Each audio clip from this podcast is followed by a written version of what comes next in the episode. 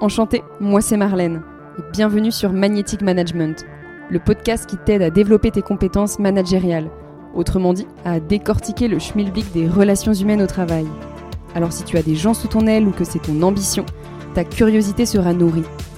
Et surtout, si tu aimes casser les codes et comprendre les paradoxes que soulève cette fonction, alors abonne-toi, ce podcast sera ton meilleur allié.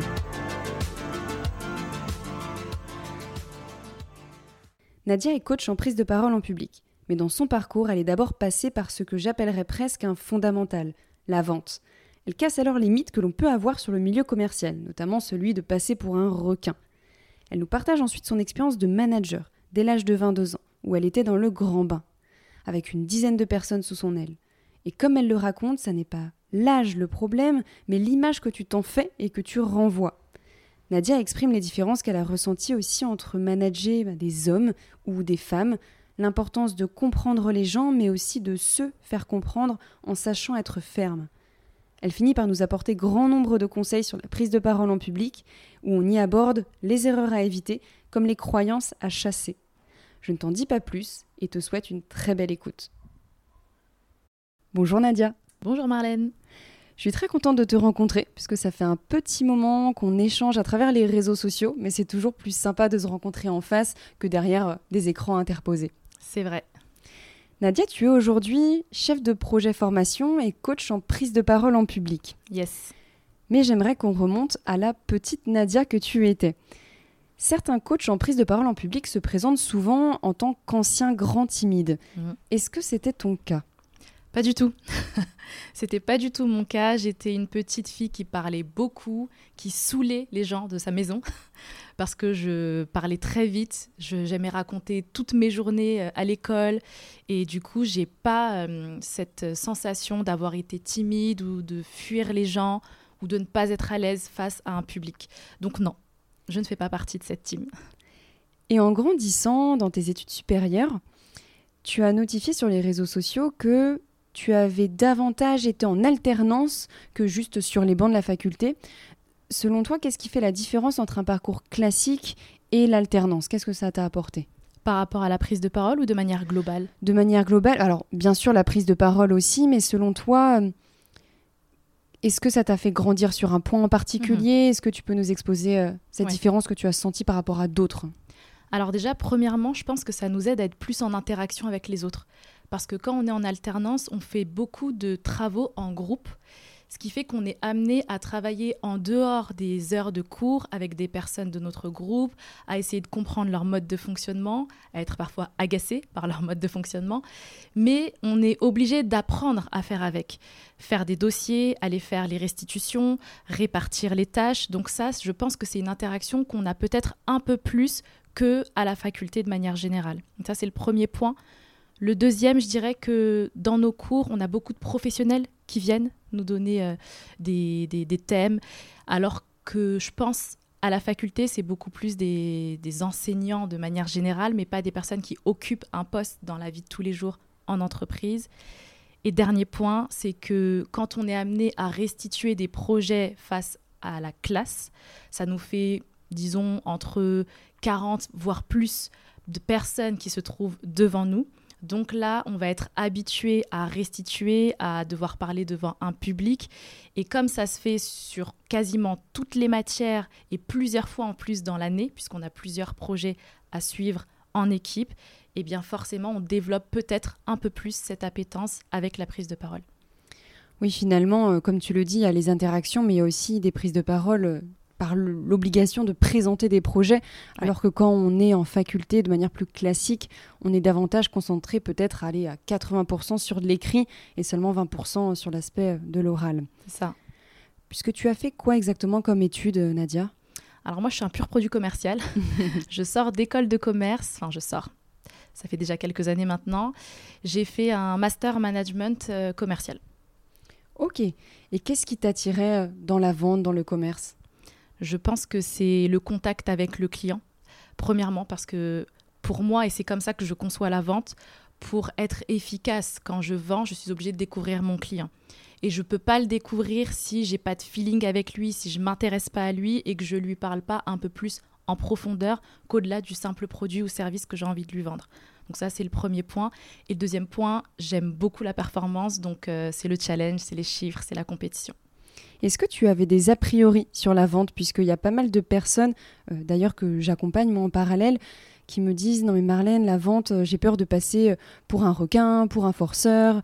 Toi, quels étaient un petit peu tes rapports à la vente à tes débuts du moins? Moi, j'aimais bien.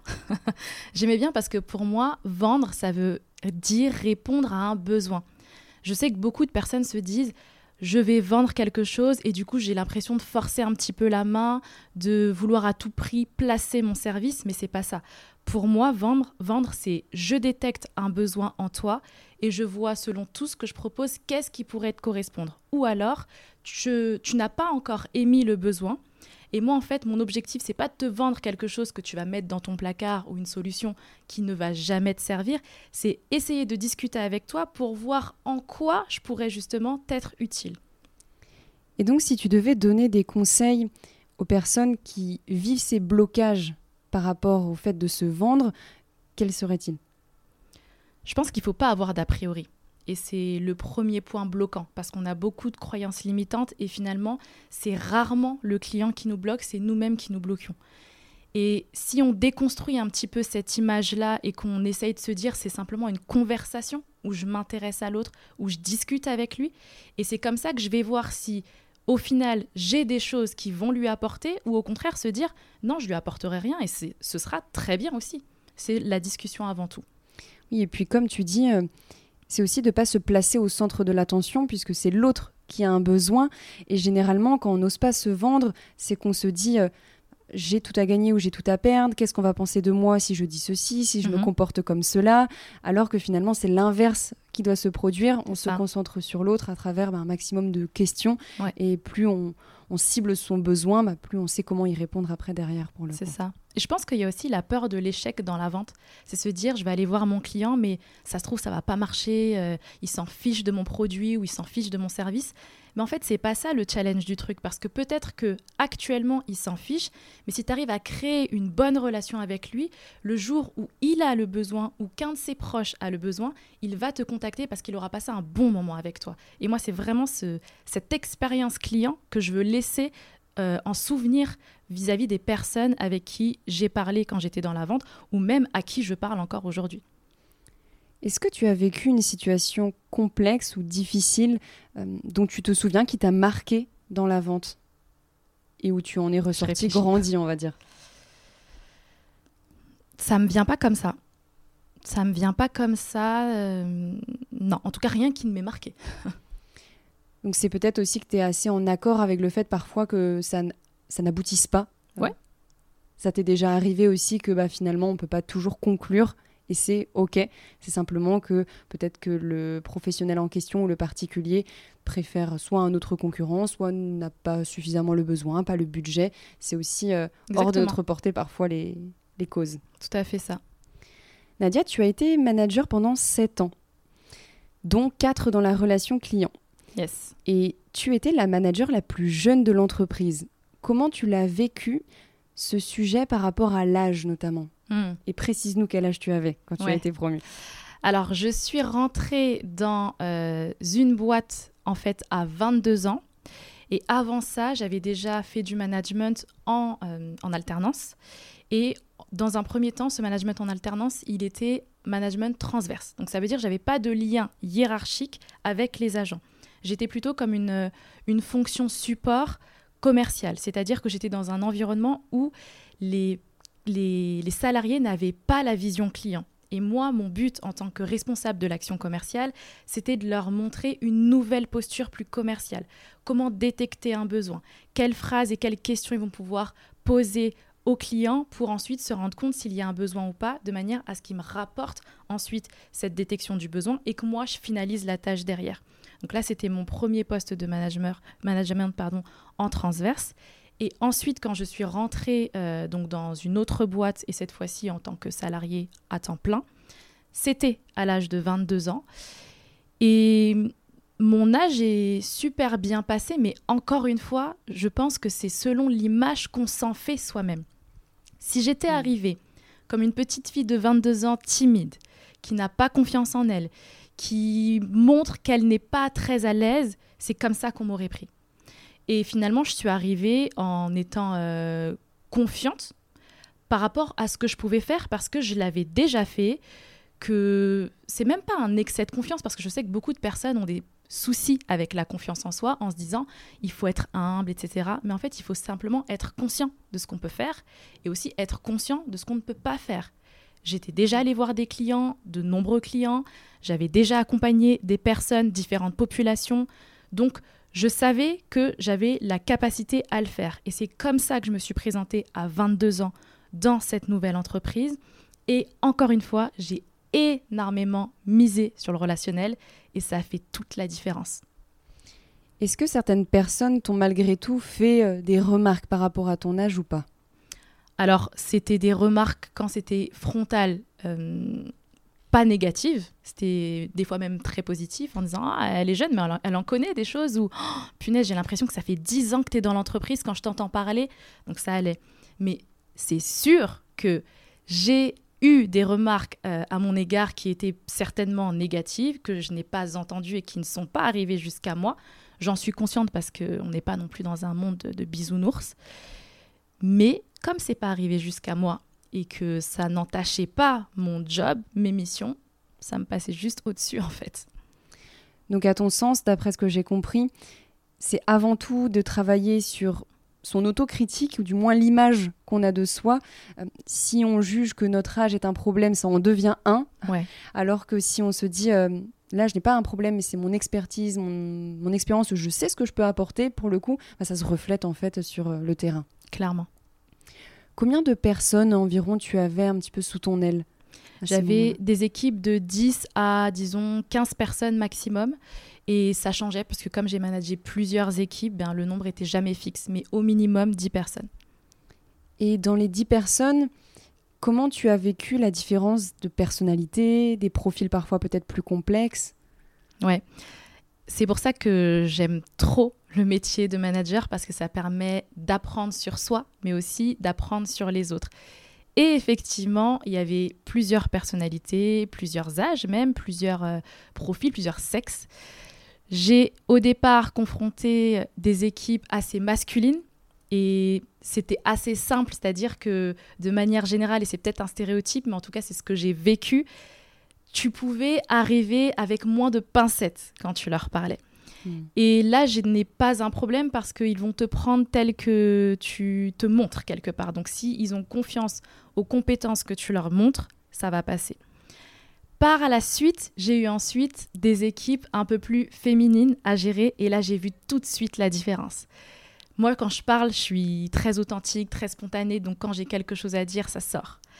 Et j'ai compris là qu'il fallait que je sois beaucoup plus fine pour les amener là où je voulais. Quelque part, c'est aussi quelque chose que je retrouvais avec les hommes, mais beaucoup moins. Parce qu'on reste des humains, on se braque tous, donc il faut réussir à se dire quel est mon objectif, comment je fais pour atteindre cet objectif. Mais c'est vrai qu'avec les femmes, on doit être un peu plus subtil, donc il y a ça. Et vis-à-vis de l'âge, ben, j'ai eu la chance d'avoir des équipes assez homogènes quand même. C'était des équipes assez jeunes, plus vieilles que moi, mais assez jeunes globalement. Donc je pense que on arrivait quand même à se comprendre. Et comment tu fonctionnais pour déceler un petit peu euh, leur personnalité, euh, les points qui pouvaient parfois être subtils, comme tu l'as dit. Est-ce que c'était à travers des entretiens réguliers? Est-ce que c'était une observation au quotidien? Comment mhm. tu fonctionnais? Ouais, une grosse observation au quotidien. C'est-à-dire que quand je parle à une personne et dans différents cadres d'ailleurs, j'essaye vraiment de m'intéresser à la personne. C'est-à-dire que j'essaye pas d'avoir une relation superficielle, juste les tâches, les missions et c'est tout. Ça m'intéresse de savoir comment la personne va quand je remarque que là, elle est plus calme que d'habitude, ça, c'est quelque chose qui me frappe tout de suite. Enfin, j'ai un exemple en tête de ce matin. Je dis bonjour à un de mes responsables et habituellement, c'est Salut Nadia. Et là, j'entends Salut Nadia. Certes, le sourire était là, mais le volume était beaucoup plus bas. Je m'arrête et je dis Oh, pourquoi t'es calme comme ça? Après, il me fait hmm. Et je lui dis Ok, t'es dépassé, fatigué ou super concentré dans ce que tu fais? Et il me dit Bah, c'est la deuxième option en fait. Et du coup, c'est ça que je veux dire c'est que c'est important de s'intéresser vraiment aux gens et pas leur parler juste euh, pour euh, une finalité pro ou pour le dossier que je dois boucler.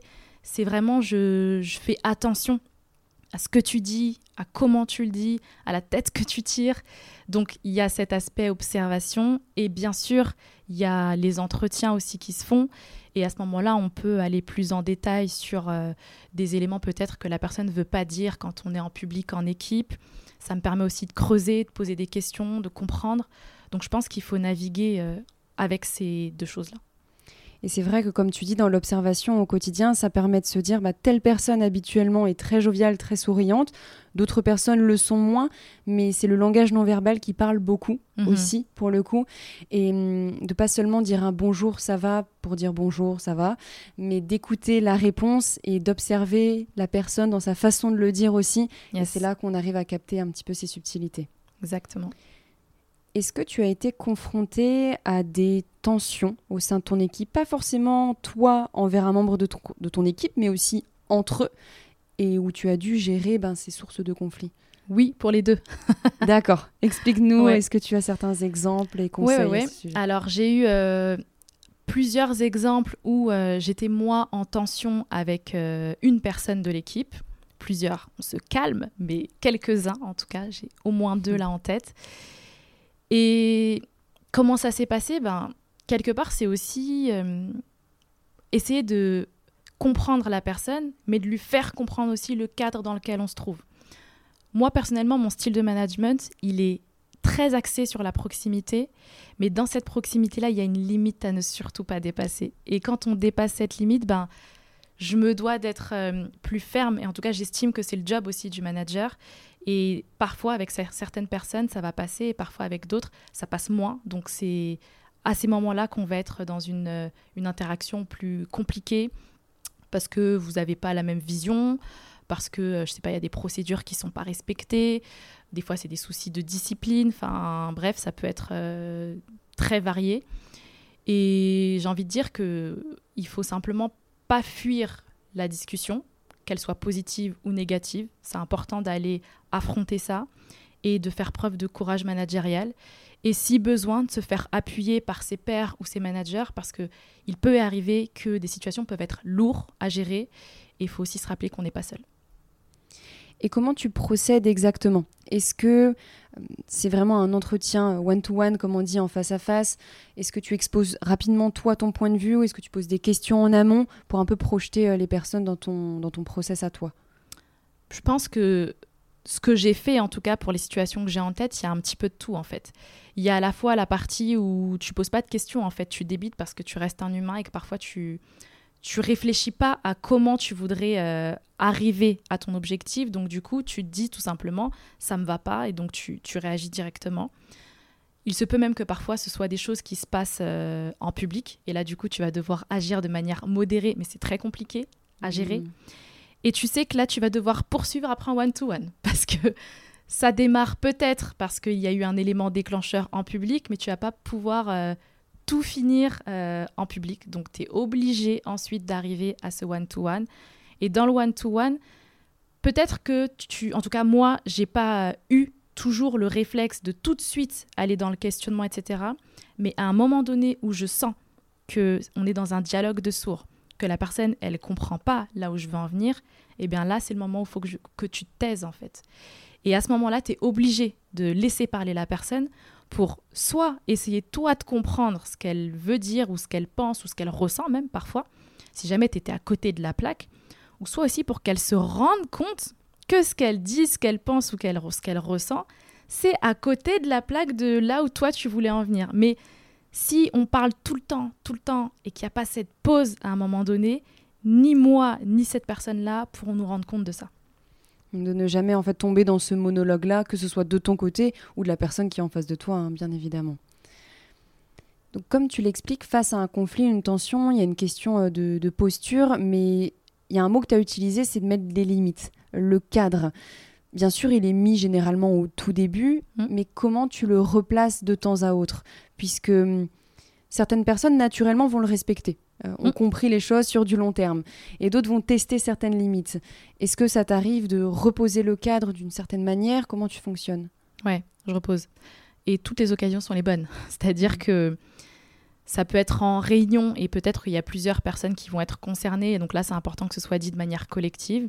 Ça peut être un cas isolé et là, ça sert à rien de saouler toute l'équipe en réunion. Il va falloir prendre la personne à part pour euh, régler la situation. Ça peut être un coup de fil où la personne elle veut te dire quelque chose et bien du coup tu peux euh, rebondir sur ça parce que la conversation elle est en lien avec euh, le cadre qui est dépassé et tu profites de cet appel. Franchement, je pense que toute occasion est bonne à prendre parce que plus tu tardes à reposer ce cadre, plus toi tu accumules et du coup ton émotion elle va être plus forte et quand ça va vraiment dépasser le, enfin, au max de ce que tu peux supporter, ça peut très mal sortir. Donc je pense que toute occasion est bonne. Ça ne veut pas dire qu'il faut le dire en mode freestyle, euh, voilà. Un humain reste un humain, mais je pense qu'il faut tarder le moins possible. Et quel est ton avis sur euh, les amitiés, les liens qui peuvent se créer? Parce que forcément, comme tu l'as dit, on est humain, on peut avoir des feelings euh, plus avancés avec certains par rapport à d'autres. Quel est ton avis là-dessus? Moi, je pense que, comme tu l'as dit, on est humain et je suis pas sûre qu'il faille euh, avoir un autre visage et se dire je suis dans le cadre professionnel, donc du coup, je vais essayer de mettre une certaine distance, etc. Je sais que beaucoup de personnes fonctionnent comme ça. Moi, je prône beaucoup l'authenticité, donc euh, c'est vraiment pas ma manière de fonctionner. Et c'est juste la vie en fait. C'est pas parce que tu rigoles avec des personnes d'un sujet que tu vas être euh, moins objective avec elle. C'est-à-dire ce que j'attends du boulot, ça va être la même chose pour toutes les personnes de l'équipe. Mais maintenant, si tu as acheté des nouvelles baskets que je trouve trop belles et que j'ai envie de te demander où tu les as achetées, eh ben je vais le faire. Je vais pas me dire euh, oh non, ça va faire trop euh, copain copine, non. Non, bien sûr. Et puis, c'est, on est quand même les trois quarts du temps au travail avec euh, ses collègues, son manager. Et forcément que les sujets sur le perso prennent pas, parfois un petit peu de place. On peut parler euh, de son mariage, d'événements qu'on a achetés, de son enfant qui est malade. Et en effet, de mettre une barrière trop stricte, ça peut couper ce lien de confiance où certaines personnes auraient envie un peu de, de te confier pourquoi ils se sentent comme ci ou comme ça. C'est ça. Tu répètes souvent aussi que ton but euh, n'était pas de de diriger, on va dire, les membres de ton équipe seulement orientés vers le résultat, mais qu'ils deviennent meilleurs. Mhm. Comment tu procédais? En fait, j'étais pas focalisée uniquement sur le job en lui-même. J'essayais d'aller plus loin. Là, je te parle d'un métier de relation client, donc il s'agit de conseillers clientèle qui prennent du téléphone, qui conseillent des clients, qui vendent certains services, qui euh, répondent à des problématiques ou qui euh, font la même chose par mail, etc. Mais moi, je voulais qu'ils se développent eux-mêmes en tant que personnes. Donc, c'est-à-dire que je les incitais à prendre un rôle de référent dans l'équipe. Donc, en plus du job que tu vas faire avec tes clients, je faisais en sorte qu'ils puissent se positionner comme référent vente, référent satisfaction, référent digital. Et c'est aussi une forme de reconnaissance quelque part parce que tu es positionné vis-à-vis du reste du groupe. Et je te responsabilise. Donc du fait que tu te sentes responsabilisé, tu as envie en fait de bien faire. Et je te laisse choisir en plus ce domaine en question. C'est pas moi qui te l'impose. Je peux t'orienter, mais c'est toi qui le choisis au final. Et quand tu choisis ça, je t'aide à développer cette posture de référent. Donc forcément, tu vas devoir monter des actions, des ateliers, des challenges, euh, aller euh, enfin, porter la bonne parole euh, autour de ton sujet. Et donc, on va beaucoup passer par de la communication orale, par, la, par rédiger des slides, par le fait d'aller les porter, aller convaincre des collègues, peut-être même aller présenter dans certains comités de pilotage, être interviewé par la com. Être visible, tout simplement, autour mmh. d'une mission en plus de ton job en tant que tel.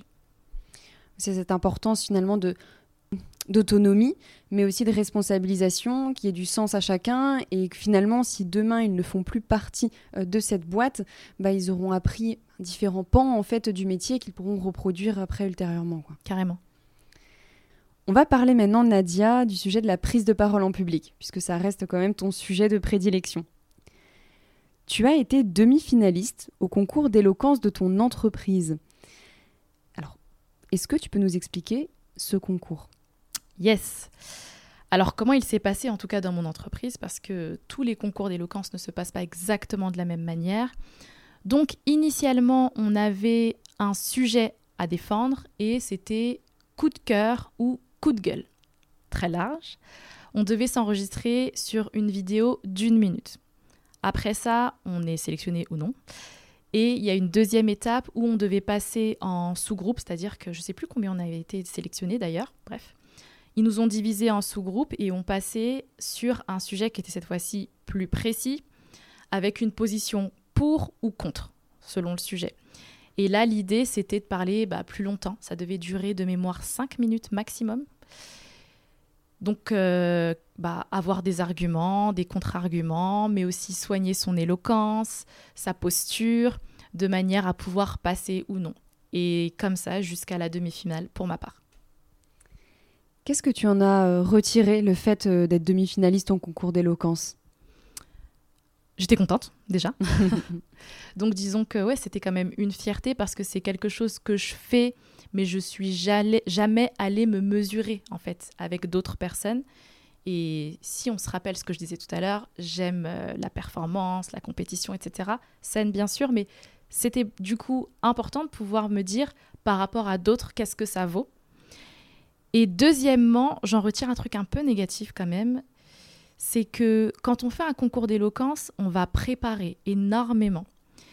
Et on va préparer de sorte à être dans un timing, de sorte à faire joli et de sorte à avoir de bons arguments. Et on peut très rapidement perdre de vue son objectif. Des fois même, on n'a pas de réel objectif, si ce n'est d'aller le plus loin possible. Et moi, ça me va pas en fait, ça colle pas à ma personnalité. C'est-à-dire que j'aime pas. En fait, j'en venais au calcul à ce moment-là, je vais avoir une intonation comme ça. À ce moment-là, je vais mm. plutôt faire comme si. Ok, c'est bien pour le faire joli. Mais moi, je suis beaucoup dans l'impact du message.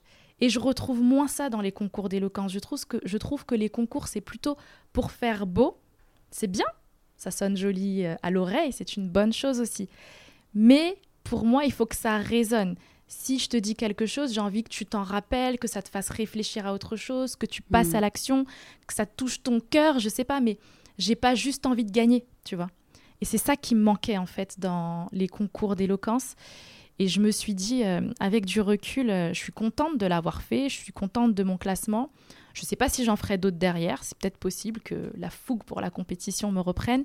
Mais dans le fond, c'est pas là où je sens que j'explose le plus parce que euh, j'ai pas l'impression d'avoir l'impact que j'aime avoir. C'est intéressant ce que tu dis puisque je me suis moi-même déplacée sur Paris à l'école de l'art oratoire mhm.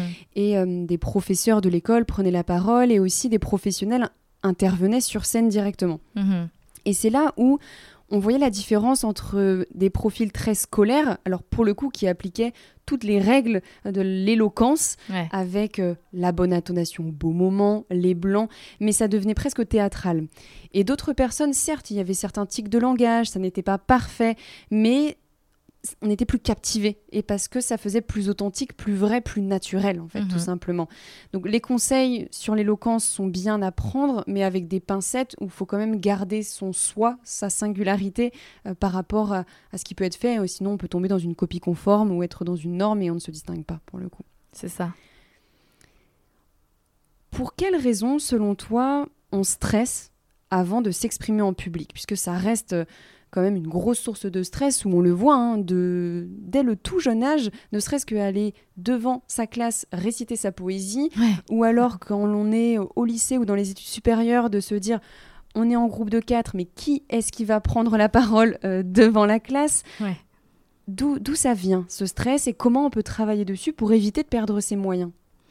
Ça peut venir de plein de choses. Ça peut être un traumatisme j'ai eu des personnes en coaching qui m'ont dit, bah voilà, moi quand j'étais jeune, j'ai eu telle expérience où en gros on leur a dit qu'il fallait arrêter de parler. J'ai même déjà entendu quelqu'un qui disait, on m'a dit que j'avais une vilaine voix. Et bref, tout ce qu'on peut avoir eu comme expérience dans la vie peut nous marquer. Donc ça peut être lié à un traumatisme. Et sinon, pour beaucoup, c'est la peur du jugement la peur du regard de l'autre. Puisque quand je me mets à prendre la parole en public, ça veut dire que je suis la seule personne qui parle à ce moment-là. Tous les yeux sont braqués sur moi. On voit ce que je dis, On regarde ma posture, si je suis à l'aise ou pas. On peut donc remettre en cause ma manière de penser, euh, même le ton de ma voix, etc. Et on n'a pas envie d'être euh, à part du groupe. On a envie d'être à l'intérieur du groupe. On ne veut pas être jugé, on ne veut pas être euh, vu comme anticonformiste, par exemple. Donc c'est aussi beaucoup lié à ça. Et après, le stress, il faut aussi se dire que c'est une réaction mécanique euh, humaine, quoi. Donc, de toute façon, c'est normal quelque part. Oui, et puis on m'avait dit une fois, tu sais, Marlène, le stress, ça vient avec le talent. C'est-à-dire que si tu ne stresses pas du tout, c'est qu'à un moment donné, soit tu t'en fous, euh, soit c'est qu'il y a certainement un problème et que tu n'es peut-être pas compétent non plus. Donc en effet, ça reste normal, mais il ne faut pas que ça arrive à un certain stade où euh, ah, tu oublies complètement ton texte, ou tu perds tes moyens, ou tu pleures. Ça peut être le cas pour certaines personnes, hein, pour le coup. Est-ce que tu as des petits conseils pour travailler sur ce stress, du moins le diminuer? Ouais, ouais. Il y a tellement de choses et c'est à adapter en fonction des, gens. Franchement, on ne peut pas donner une palette euh, de mm. tips qui soit adaptable comme ça à tout le monde. Mais déjà, j'ai envie de dire, premièrement, le fait de préparer sa prise de parole, c'est le truc qu'on entend partout. Mais ce qu'on ne dit pas, c'est de préparer dans les conditions dans lesquelles va se passer la prise de parole. Si je prépare chez moi dans ma chambre, que je suis en train de lire juste dans ma tête ce que j'ai envie d'aller dire, mais que je ne le dis pas avec ma voix, ben le jour J, peut-être que je vais me rendre compte que ça va être différent. Si je le prépare même avec ma voix en étant assise à ma table, mais que le jour J, je vais être debout devant 10 personnes qui me regardent, c'est peut-être différent, etc., etc. Donc déjà préparer, oui, parce que ça entraîne à avoir des mécanismes, à capter des choses qui peuvent être euh, modifiables et du coup pour qu'on puisse se sentir plus à l'aise le jour J. Mais plus on répète dans des, euh, dans des façons qui sont le plus proches du jour J, plus on se sentira à l'aise après. Oui, ça peut être euh, avec euh, un ami, avec un membre de sa famille. Et tout de suite, euh, on le voit, hein, quand on s'entraîne seul ou qu'on est face à sa mère, à son père, à sa sœur, c'est déjà un petit cran qui est différent. Pour le coup, ça te challenge davantage. Ouais, ouais, tout à fait. Certaines personnes parviennent difficilement à se faire comprendre, ça part un peu dans tous les sens, ça manque de clarté. Comment les aider aussi à ce sujet, au-delà bien sûr de la préparation? Ouais. Bah là, ça va être de travailler la structure, j'ai envie de dire. Travailler la structure parce que, comme tu l'as dit, parfois, on va prendre la parole et on ne parle pas par, euh, par sujet. On va parler comme ça vient. Donc là, je te dis A, après je vais à D, et finalement, je reviens à B, et là, c'est déjà un peu compliqué. Ça arrive qu'on le fasse une fois, et là, c'est pas trop dérangeant. Mais si on le fait régulièrement pendant le discours, c'est compliqué. Donc, c'est dans la préparation, essayer de faire des paquets, des parties. Ça, ça correspond à tel sujet. Ça, ça correspond à tel sujet. Et pas juste se dire de quoi je veux parler, je liste. Boum, boum, boum, boum, boum. Non. C'est important de pouvoir classer les sujets selon euh, un thème, selon un ordre chronologique, par exemple. J'en sais rien. Et la deuxième chose à laquelle je pense, c'est aussi d'essayer d'arrêter de réfléchir en prenant la parole. Vivons juste l'instant, en fait. C'est-à-dire que j'ai préparé, ok, ça, c'était avant. Là, on est à maintenant.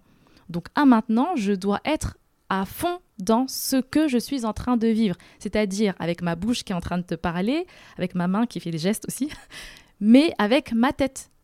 Et moins je réfléchis à euh, comment elle le prend, est-ce qu'elle comprend, punaise, j'ai oublié ce que je voulais dire avant, je me suis trompée.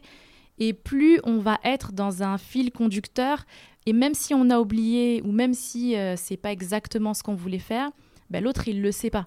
Donc ça sert à rien de se parasiter l'esprit à trop réfléchir. Faisons simplement dans euh, le moment dans lequel on se trouve. Il vaut mieux apprendre, on va dire, euh, les gros points clés que des phrases toutes faites avec le par cœur parce que ça s'entend, ça se sent. Carrément. Et je reprends le point euh, que tu as cité sur l'aspect écriture. Finalement, être bon en prise de parole, il n'y a pas seulement la prise de parole, il y a en amont ce travail d'écriture. Mhm. Donc d'être capable, euh, nous on appelle ça dans le secteur du marketing le copywriting, de bien écrire, mais il y a aussi tout simplement de la rédaction pure et dure. Euh, dans les études de droit, on apprend beaucoup ça, à structurer en partie. Donc il y a le fait de monter en compétence certes sur la prise de parole, mais de le coupler avec le travail d'écriture, de script bien structuré euh, en amont. Ouais, ça joue aussi. Comment toi tu travailles sur ces qualités d'écriture de script Eh bien, moi, déjà, je, ça revient en fait à ce que tu as dit, pas de texte. Et la plupart des gens, franchement, je pense que je suis gentille quand je dis 80% euh, des personnes qui préparent une prise de parole, ils écrivent un texte. Ça va pas, c'est ça l'erreur. C'est le texte. Et quand tu dis ça aux gens, ils te disent Ouais, mais je me sens plus à l'aise parce que je sais quel mot je vais dire. Mais non, en fait, le jour J, même si tu es à l'aise, en fait, tu à l'aise dans une récitation. Et on n'est pas là pour que tu récites une poésie. Tu es là pour nous parler. Et maintenant, si tu oublies un mot, tu vas te dire Ah non, c'est pas ça le mot que je, que je voulais dire. Et tu vas nous parasiter en fait dans le message que tu nous donnes. Alors que nous, on s'en fiche du mot que tu voulais dire. Nous, c'est le message qui nous importe. Donc, moi, personnellement, quand je prépare une prise de parole, et c'est ce à quoi je pousse les personnes que je coach, c'est-à-dire, déjà, j'écris tous mes points clés. Ok, j'ai les classes en partie, comme on vient de se le dire là. Et ensuite, c'est que des bullet points en fait.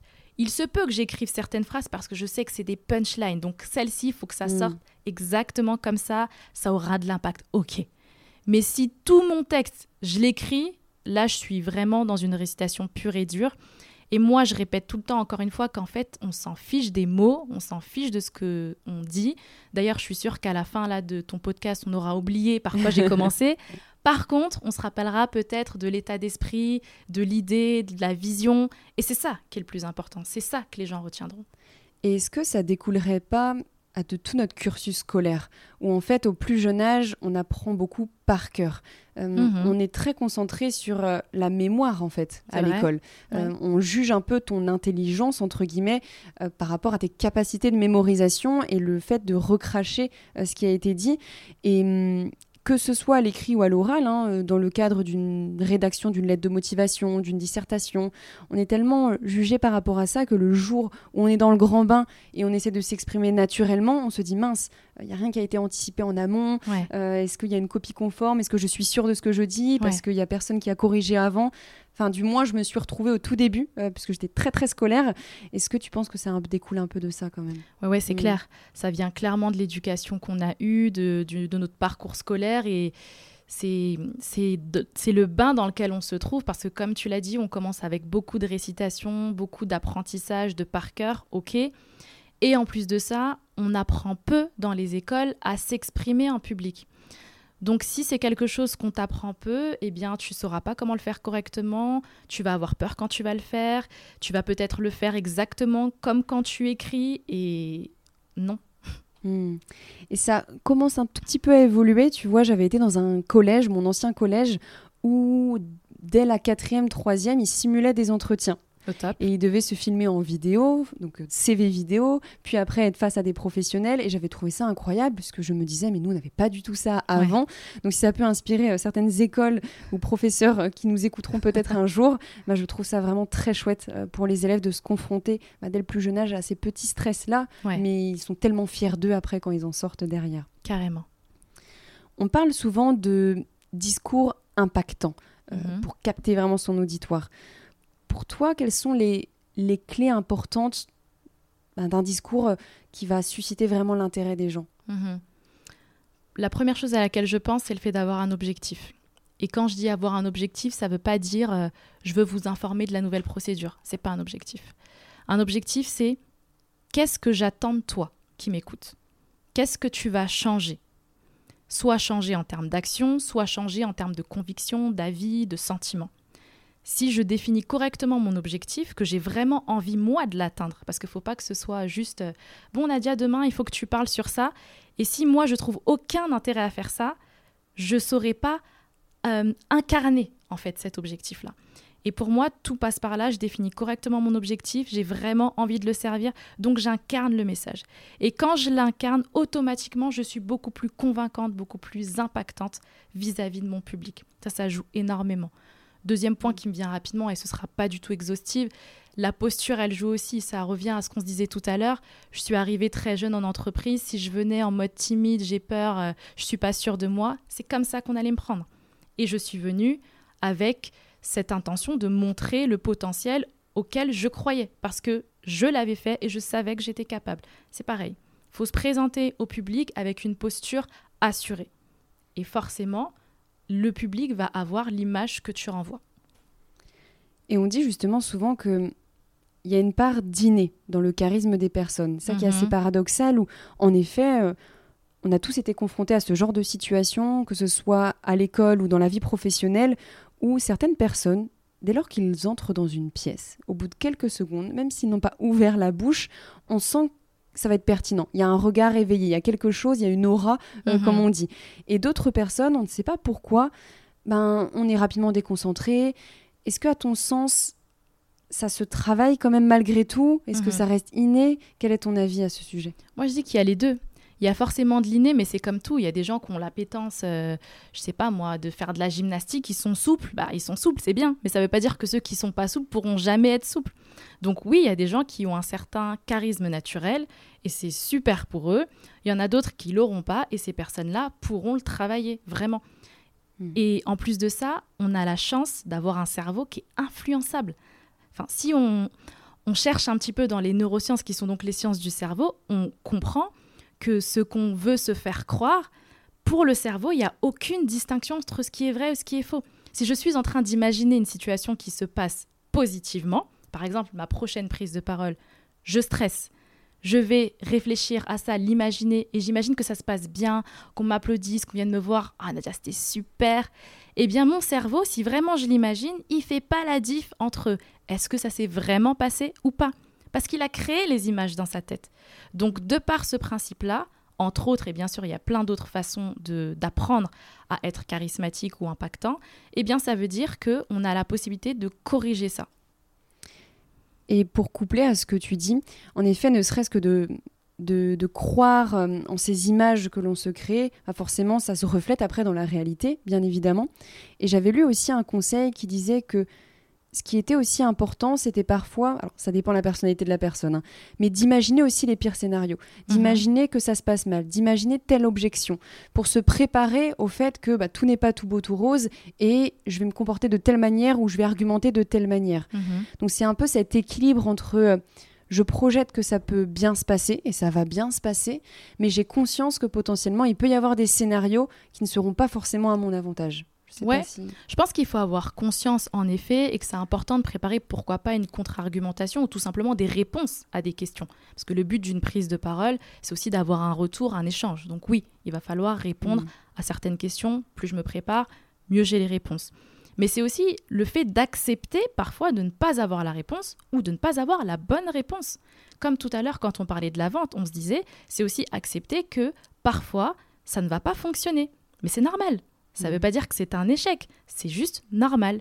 Et si je l'accepte, que je suis OK avec ça, eh bien, je vais moins l'appréhender. Et c'est aussi me dire, il peut arriver ça dans le pire des cas. Et après, qu'est-ce qui se passe? J'ai perdu mon job? Non. J'ai plus ma maison? Ah, je l'ai toujours. Donc, euh, on peut y aller, quoi il vaut mieux toujours dire je ne sais pas, je reviens vers vous, je vais me renseigner, que d'inventer et sortir quelque chose de son chapeau mhm. juste par euh, prétention ou ego de se dire je sais tout, alors que non, personne ne sait tout, bien évidemment. Et au-delà des, conseils sur ce qui peut être bien à mettre en application, si tu devais citer euh, les deux ou trois choses euh, rédhibitoires, justement, à éviter de faire pour une prise de parole, ce serait quoi selon toi? Alors, la première, on en a parlé, pas mm. Venir en freestyle, ça se voit. En tout cas, quand on manque de compétences, ça se voit terriblement. Si c'est un exercice que tu pratiques régulièrement, tu peux venir euh, à l'improviste, ça, ça peut le faire, ça peut marcher. Mais commençons par le commencement. Donc, ne pas venir sans avec euh, zéro préparation, première chose. Deuxième chose, je dirais dire quelque chose en quoi je ne crois pas. Ça se voit aussi. Tout à l'heure, je parlais d'incarnation, je parlais d'impact. Si je viens ça, ça, se voit beaucoup en plus en entreprise, j'ai plusieurs euh, images en tête. Si je viens te servir un message auquel je ne crois pas, ça se ressent. Donc c'est pas bon. Soyons authentiques, venons avec ce que nous sommes, ce que nous pensons. Troisième chose, j'aurais peut-être presque dû le mettre en premier parce que oh, c'est incroyable le nombre de personnes qui font cette erreur. Venir avec un vocabulaire qui n'est pas habituel. Les gens se disent je parle en public. Les gens m'entendent. Peut-être potentiellement il y a des directeurs ou je veux pas qu'on me juge tout simplement. Donc je vais parler avec des par ailleurs, par conséquent, mais c'est pas comme ça que je parle habituellement. Hmm. Donc on ressent qu'on est dans quelque chose de surjoué, comme tu le disais tout à l'heure par rapport au concours d'éloquence, ou même si c'est quelqu'un qui nous connaît, qu'on parle pas comme d'habitude, donc les autres vont se dire mais qu'est-ce qu'elle est en train de nous faire? Le message ne passe pas. Il y a un parasite. Donc euh, parlez comme vous parlez au quotidien. C'est chouette ce dernier conseil que tu donnes parce que c'est vrai qu'on l'observe souvent en entreprise où euh, un directeur, par exemple, va parler parfois d'une manière différente entre son salarié et quelqu'un qui est de un grade au-dessus de lui. Et pareil, parfois en réunion, il n'y aura pas le même comportement, ou du coup, on sent ces masques-là et on les voit en fait. Bah oui. tu, ne peux pas, à un moment donné, les masques tombent, comme on dit. C'est flagrant. Et je pense que les gens ont... Ils pensent que c'est la norme, donc c'est pour mm. ça qu'ils ont aussi envie de, reproduire cette, euh, ces masques-là qu'ils voient. Mais quand on réfléchit bien, si je demande à n'importe quelle personne de penser à l'une ou les personnes qui ont été le plus inspirantes pour eux, eh bien, ce sera toujours des personnes qui font preuve de personnalité, d'authenticité, qui ont quelque chose de différent des autres. Donc, c'est la réponse à non, je ne dois pas porter un masque c'est de trouver en fait sa propre singularité. Et ça n'est pas parce que euh, telle personne on l'admire et ça fonctionne très bien pour elle que je dois tomber dans une copie euh, pour le coup qui n'est pas moi. Parce qu'à un moment donné on voit aussi euh, son vrai visage. Chasser le naturel il revient au galop. Et ton naturel va forcément déplaire à certains mais plaire à d'autres. Donc tu attireras aussi les bonnes personnes selon comment tu es. Exactement. Est-ce que tu as en tête une expérience qui t'a touché, de personnes que tu as accompagnées, où la personne a eu un certain déclic? Ouais, j'en ai plein en fait, parce que on se rend pas compte, mais les gens ont de sacrées histoires, histoires de vie, j'entends.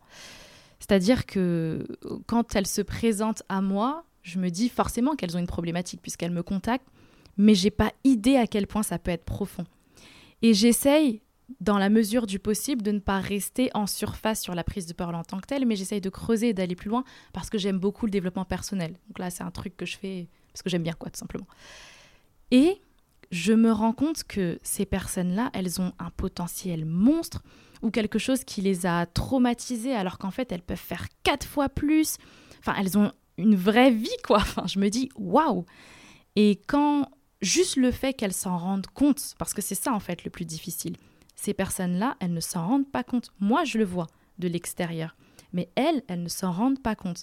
Et le jour où elles me disent Ouais, c'est vrai, t'as raison en fait, c'est moi qui me bride. En fait, je pourrais faire bien plus que ça. Je peux aspirer à mieux, je mérite mieux. Je me dis Punaise, on a tout compris, on y est. Et limite, c'est encore plus important que la suite en fait, parce que c'est le déclic qui va tout changer.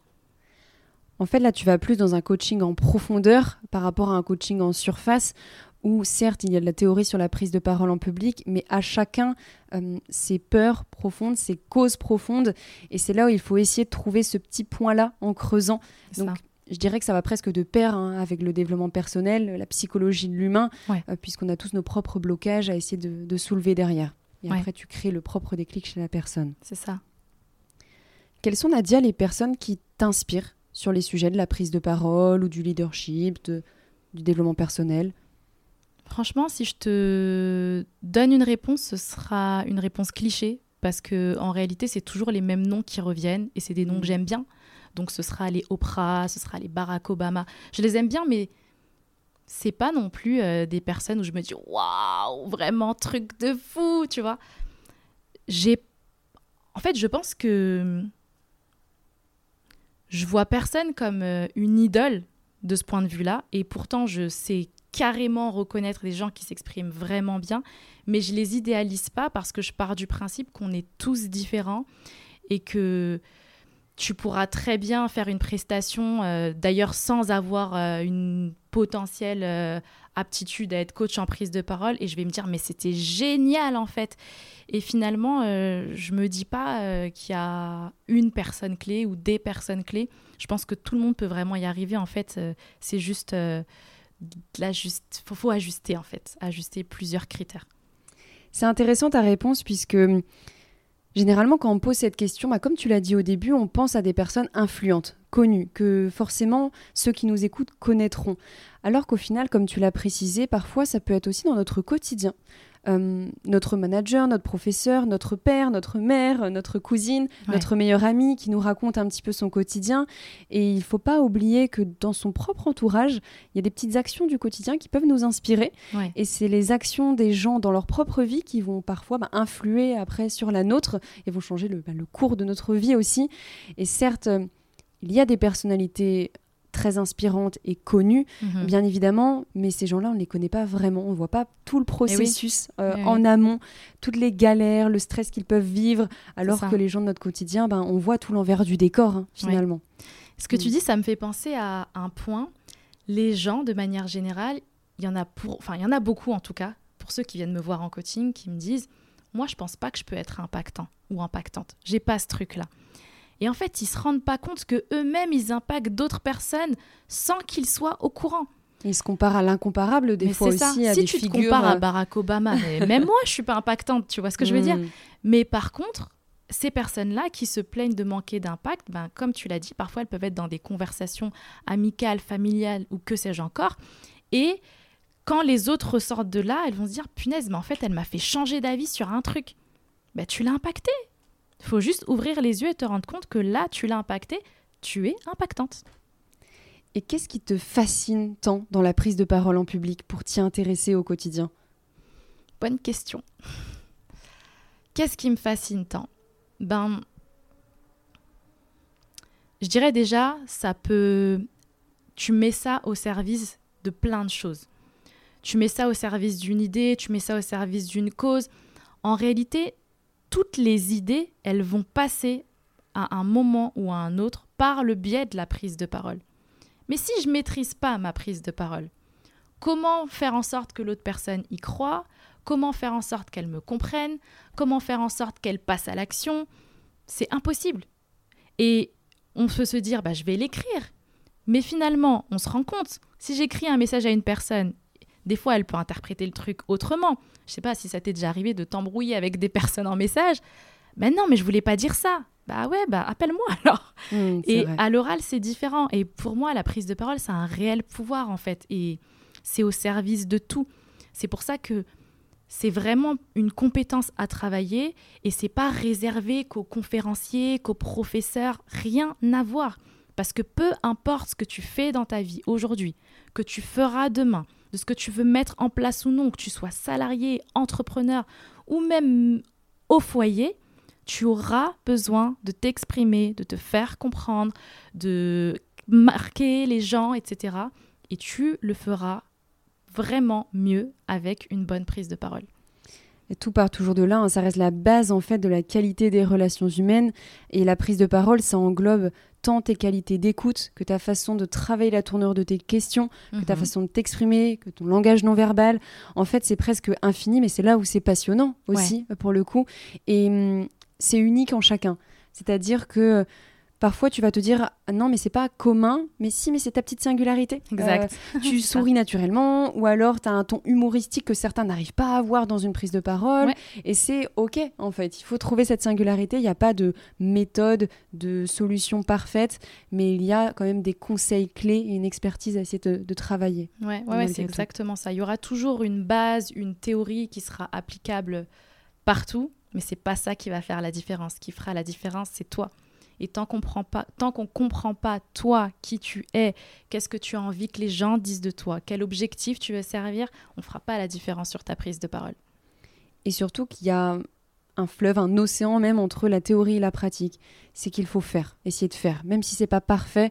Euh, tu n'es pas la même personne que tu étais il y a 5 ans et tu ne seras pas la même personne dans 5 ans non plus. Mhm. Donc plus on expérimente, même à petite échelle.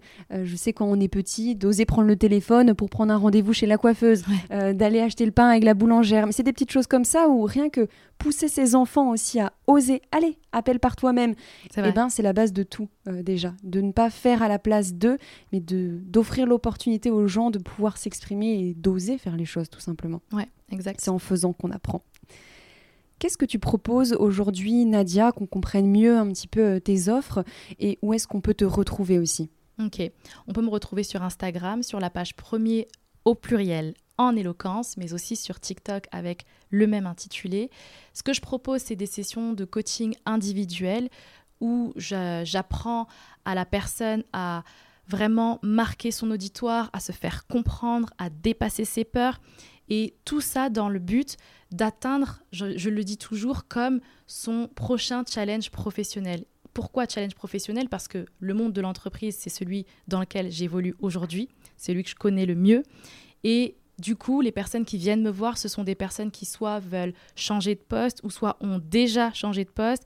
Et elles ont une certaine légitimité à asseoir à travers leur prise de parole, par exemple, ou au contraire des personnes qui aussi sont euh, à leur compte vont avoir euh, une conférence, un événement à animer et c'est un nouveau challenge pour elles. Elles veulent le faire correctement et avoir l'impact qu'elles ont en tête. Et donc c'est à ce moment-là qu'elles me font appel mes sessions de coaching, elles sont vraiment euh, personnalisées et personnalisables, j'ai envie de dire.